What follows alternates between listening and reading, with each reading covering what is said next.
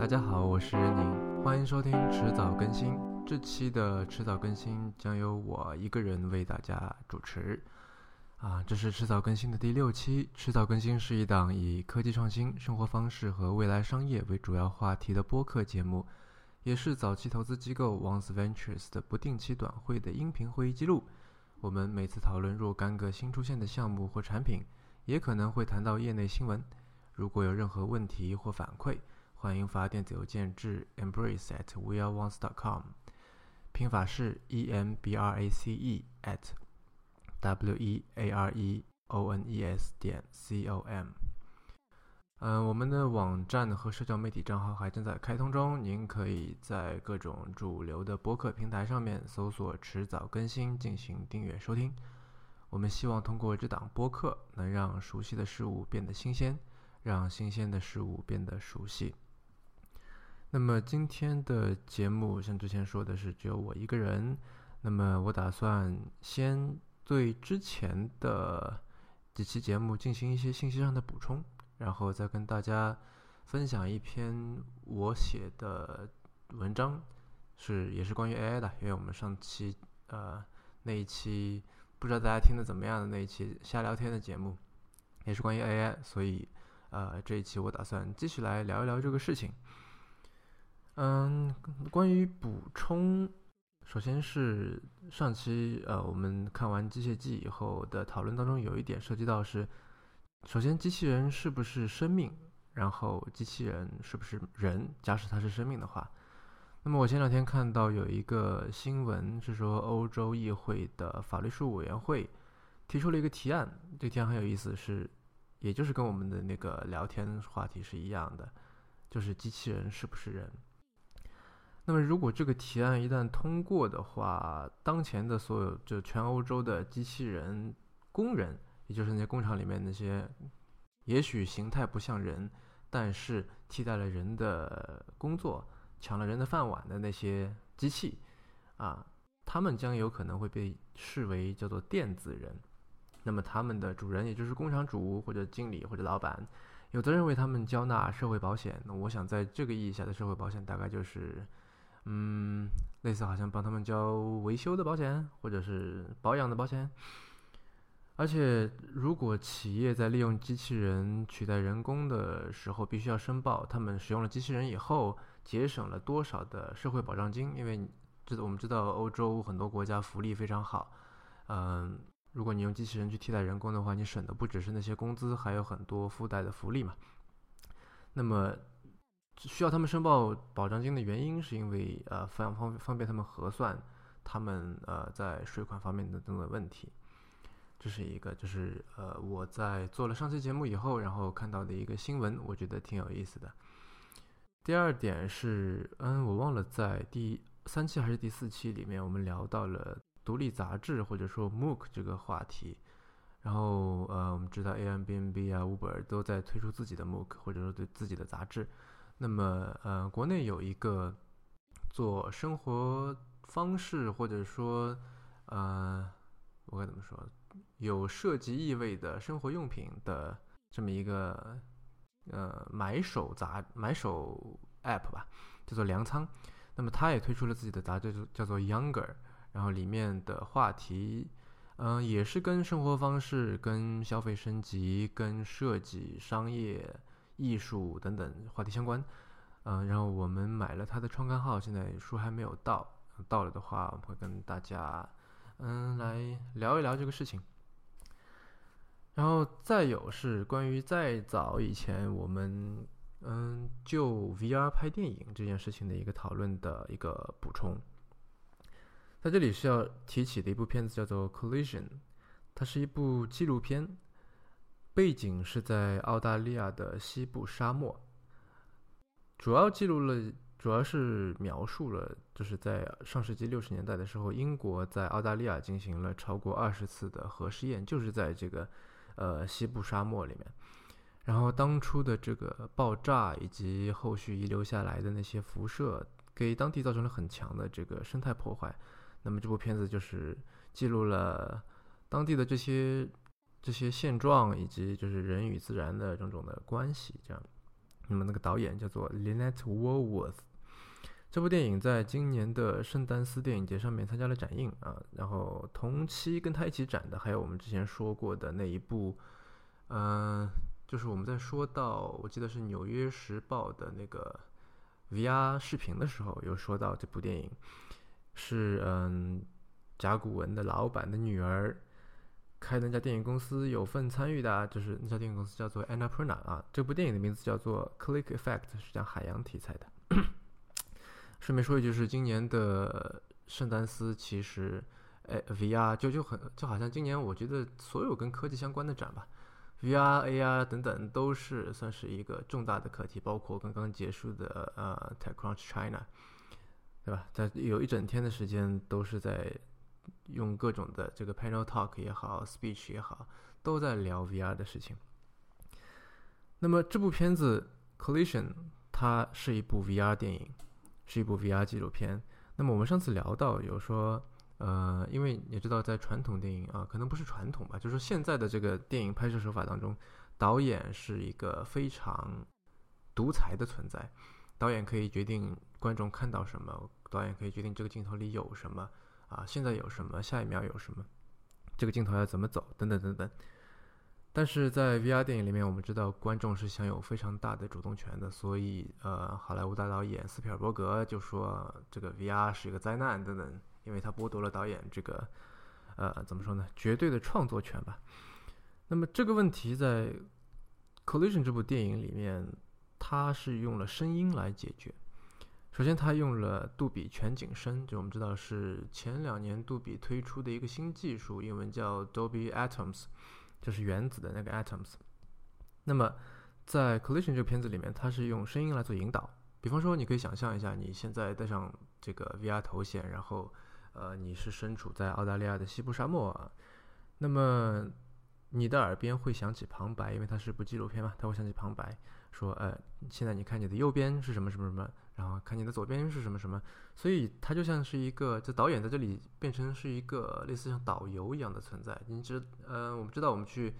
如果说跟着导游出去玩的话，你可以一边转头四顾右盼的看你自己想看的内容，但是导游会在某种程度上面左右你的注意力，对吧？他让你看这个是什么，那个是什么，然后讲给你听，等等等等。嗯，所以。可能用声音是一种尝试吧，我个人没有看过这个片子啊，但是呃挺想体验一下的。嗯，然后接下来是我之前写过的一篇文章，我发表在我的知乎专栏里面，标题叫做 “AI 若有一张不老的脸”。那我不是很想在这里就是原文朗读啊，我会跟大家大概复述一下，或者说用比较口语化的方式来跟大家说这个文章讲了什么。呃，那么下面就是文章的内容。苹果在二零一一年将 Siri 结合进 iOS 五推出。我们知道那个时候，呃，Siri 是作为那那场发布会的一个重头戏出来的，对吧？那么这个推出大概是 AI 作为一种服务进入大众生活的起源。然后接下来出场的重量级选手，我们都知道，比方说 Google Now 啊，微软的 Cortana，或者说今年非常热门的亚马逊 Echo。呃，那么 Google Ventures 的合伙人 M.G. Singler，我们知道他之前是一个很有名的一个科技博客的博主啊，他现在依然在不停的写文章。那么他在一篇文章里面，从使用场景和用户体验的角度剖析过苹果、谷歌和亚马逊三家产品的差异。呃，然后他的这个结论是说，Echo 完爆其他两家。但不管如何不同，他们都有一个显著的共通点，就是这三家的产品都只有声音。没有外形，更没有脸。嗯，为什么脸很重要呢？我们看，就是同为民用定位的 AI 设备，呃，日本的 SoftBank 出过一个 Pepper，对吧？索尼出过，啊，我不知道这个该怎么读，Q R I O，Creo，还是类似这样的发音啊？Anyway，以及 Asus 前段时间发布了一个叫 Zembo 的机器人。他们都有一张非常典型的机器脸，就是你如果现在闭上眼睛来想机器人应该是一张什么样的脸，那大概就是那样的样子。那为什么呢？因为这三家在开发 AI 的内核程序之外，还尝试赋予它一种机器人的外形标签，因为你很难说 Siri 是机器人，对吧？但这三家都在尝试着做机器人。那么既然是人，当然要有脸了。然后我们把话题稍微引开去一点，我们知道有日本有一个非常非常大神级别的漫画组合叫 Clamp，C L A M P 啊，他们从上世纪末开始活跃，一直到现在。然后在二，在二十一世纪初的时候，他们在一本杂志叫《周刊 Young Magazine》上面连载连载过一个漫画，叫做《Chobits》。嗯，如果说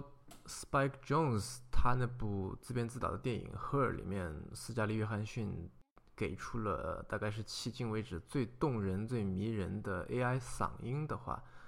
那《Chobits》里面的这个女主女主角，如果她有性别的话，但她在在里面是有了。它里面主角叫做 Chi，这个女主角，这个角色大概是拥有最华丽的日式性感。我们知道那种就特别卡哇伊啊，然后呃眼睛特别特别大，就那种典型的日漫美少女的形象，性感而且幼稚嘛。她的这个 AI 两旁的颜值大概算是最高的。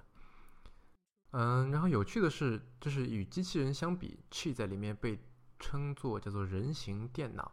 然后，我想这大概也是这部漫画的大陆译名“人形电脑天使星”的由来。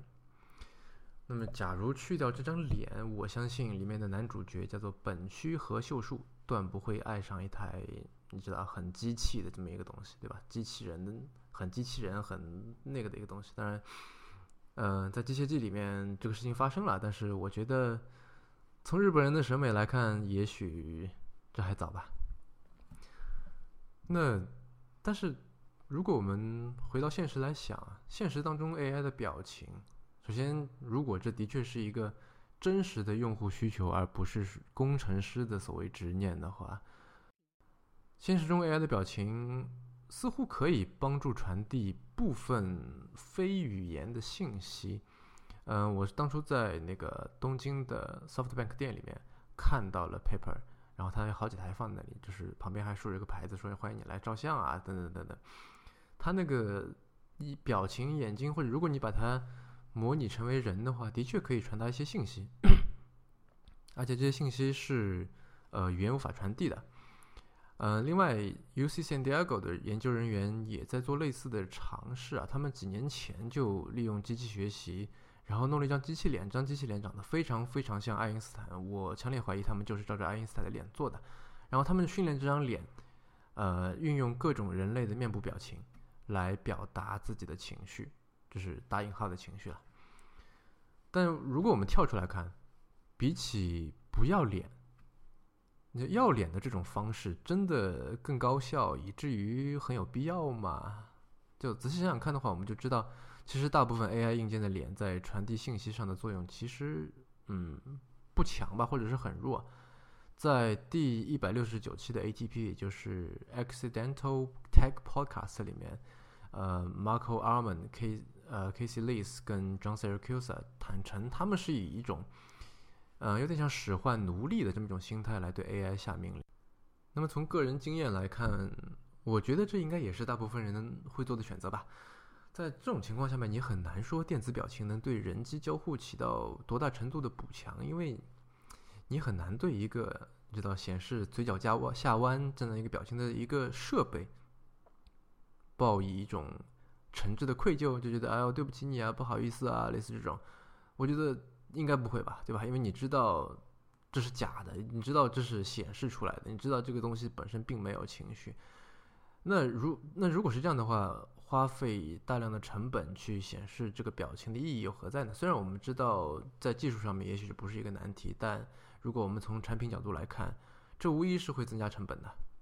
那么如果意义不大，做的像大阪大学的石黑号实验室做过的一款介护机器人叫 Telenoid R1 那样令人毛骨悚然，你但凡看过那个视频，你就会觉得毛骨悚然。那我觉得完全就是一种呃赔了夫人又折兵的感觉，对吧？那么，所以脸到底有多重要？AI 的脸到底有多重要？在嗯，上面我提到那篇文章里面，Singular 说到说，虽然 Siri 和 Google Now 在教育用户普及用力方面功不可没，就是说他们至少使很多人养成了，或者说形成了跟 AI 对话的那么一个习惯，或者说让这件事情变得不那么奇怪吧。他说，但是 Echo 才是真正好用的产品。他用的词是架起了人类与机器对话的桥梁。但这很奇怪。因为 Echo 本身就是一个顶端发蓝光的一个黑色圆柱体，它本身就是一个机器，就毫无疑问是个机器，绝对不会有任何的误解。为什么他说就是人类和机器对话的桥的桥梁是 Echo 呢？我觉得在这里面如果有这座桥的话，那么它就是 AI 的脸。因为嗯，如果你现在想一想，就对着眼前的空气说话，或者说交流对象不是一个活人的时候。呃，现在的我们多少会有一点不习惯吧，就是可能有人会说，我打电话的时候交流对象也不是一个活人，是一个电话机。但你知道电话的那另一头是一个活人，对吧？所以我们不喜欢就是那种说，呃，如果多少多少按按一，如果你要选择什么什么按二那种所谓的这个自动客服系统，是吧？很多人就是说，啊，我直接按零按零按零或者怎么样，我就找客服，是吧？就我还是愿意跟人说话嘛。那。然后在去年的夏天，在我去了一趟戛纳，去戛纳国际创意节，就以前叫做戛纳广告节的那个节上面，我看到了一个东西，同样是石黑号实验室出品的机器版马祖口。这里有个背景需要交代一下，这个马祖口是一个呃，在日本非常火的一个胖胖的变性人主持人，呃，大家可以去搜一下。呃，反正就是一个外表非常有特色的，与绝对是与其他人不一样的那么一个，就是叫做异能人的那么一个人。然后他做的这个机器人能说会唱，而且具有人工皮肤。就呃，我们如果去看一下的话，就知道石黑号实验室以及石黑号这个人一直执念于做出与真人非常非常相似的机器人。它至少在在外形上面能够做到，功能上面未必啊，因为它旁边还是有那一个人在，就是这个机器人只是，嗯，它在其实，在 AI 方面是比较弱的，所有的这些反馈交互都要通过旁边这个人来操纵完成，但是它的外形真的是非常非常的逼真，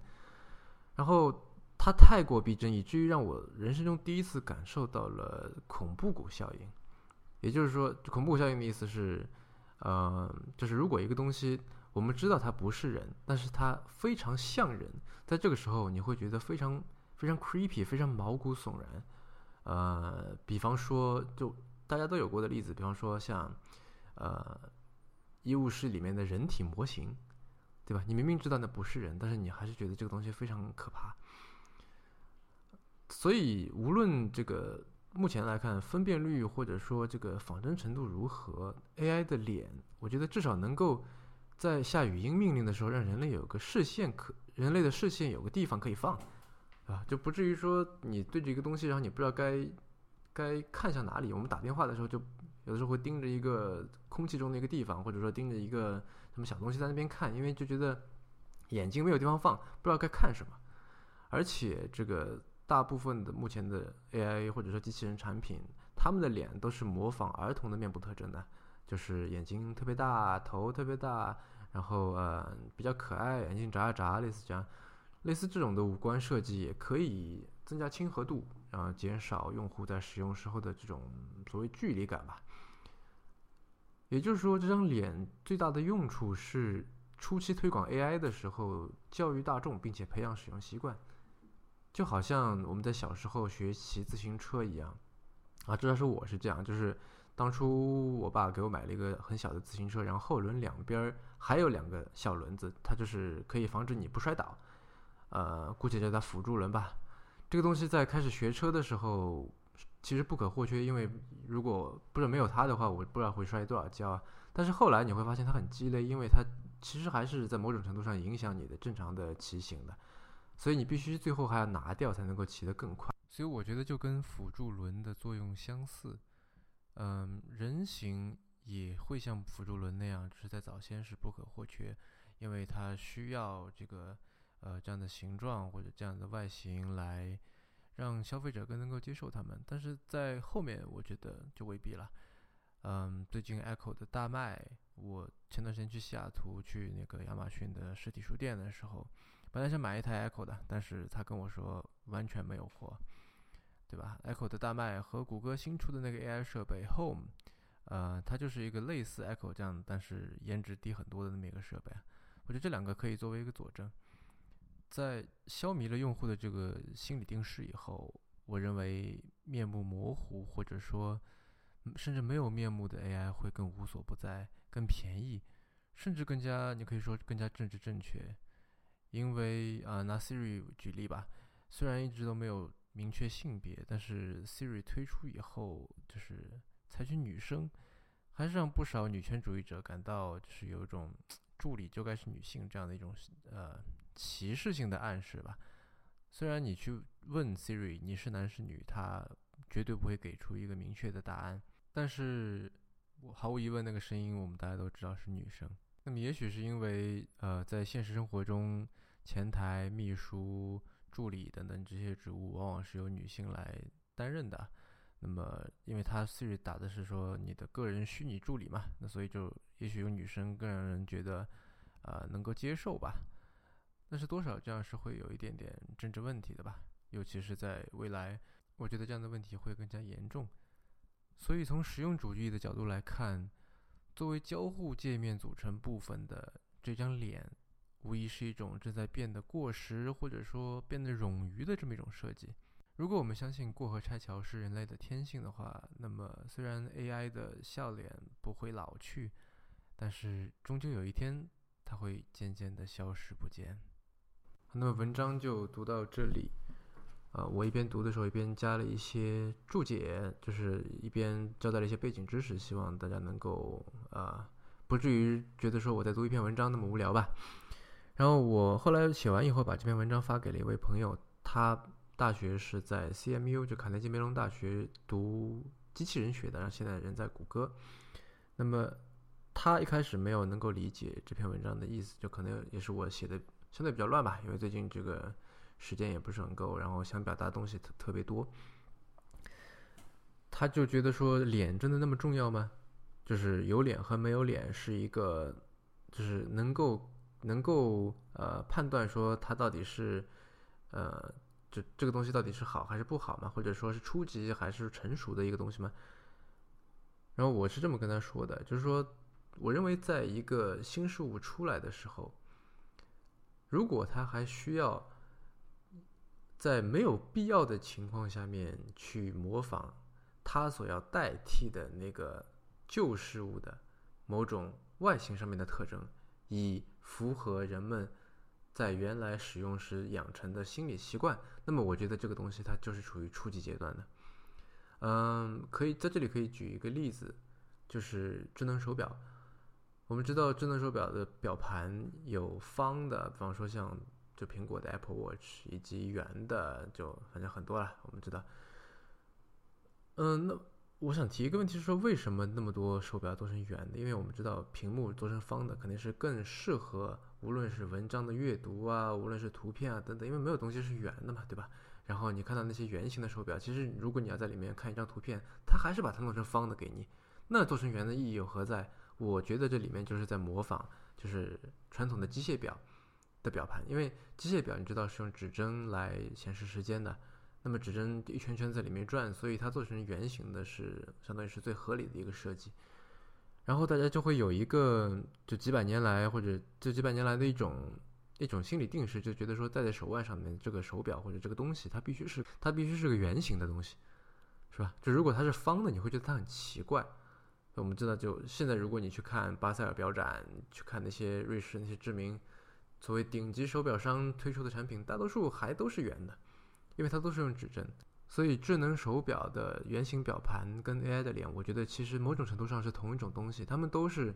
新事物在替代旧事物的过程当中所不得不迈过的一个坎，或者说不得不走的一个弯路吧。我觉得，既然新事物要在某种程度上面向旧事物进行妥协，而且是他他想要去取而代之的旧事物进行妥协，那么我认为。这个就是无论是在产品形态，或者说在这个消费市场上面的地位，都还处于非常初级的阶段。也就是说，我们现在看到的这个 Siri 也好，呃，Cortana、Google Now 或者 Echo 也好像这种没有脸的 AI，我觉得是你可以说是更成熟的 AI，或者说是更成熟的 AI 产 AI 产品，而那些有脸的，我觉得嗯，慢慢的会消失在我们的生活或者说事业当中吧。好了，那么以上就是迟早更新的第六期。迟早更新是一档以科技创新、生活方式和未来商业为主要话题的播客节目，也是早期投资机构 Once Ventures 的不定期短会的音频会议记录。我们每次讨论若干个新出现的项目或产品，也可能会谈到业内新闻。如果你有任何问题或反馈，或者有什么话想跟我们说，欢迎发电子邮件给我们。我们的邮箱是 embrace at weareones.com，拼写方式是 e m b r a c e at w e a r e o n e s 点 c o m。然后您可以在各大播客平台上面搜索“迟早更新”，订阅收听我们的节目。我们希望通过这档播客，能让熟悉的事物变得新鲜，让新鲜的事物变得熟悉。我是任宁。我们下期再见啦。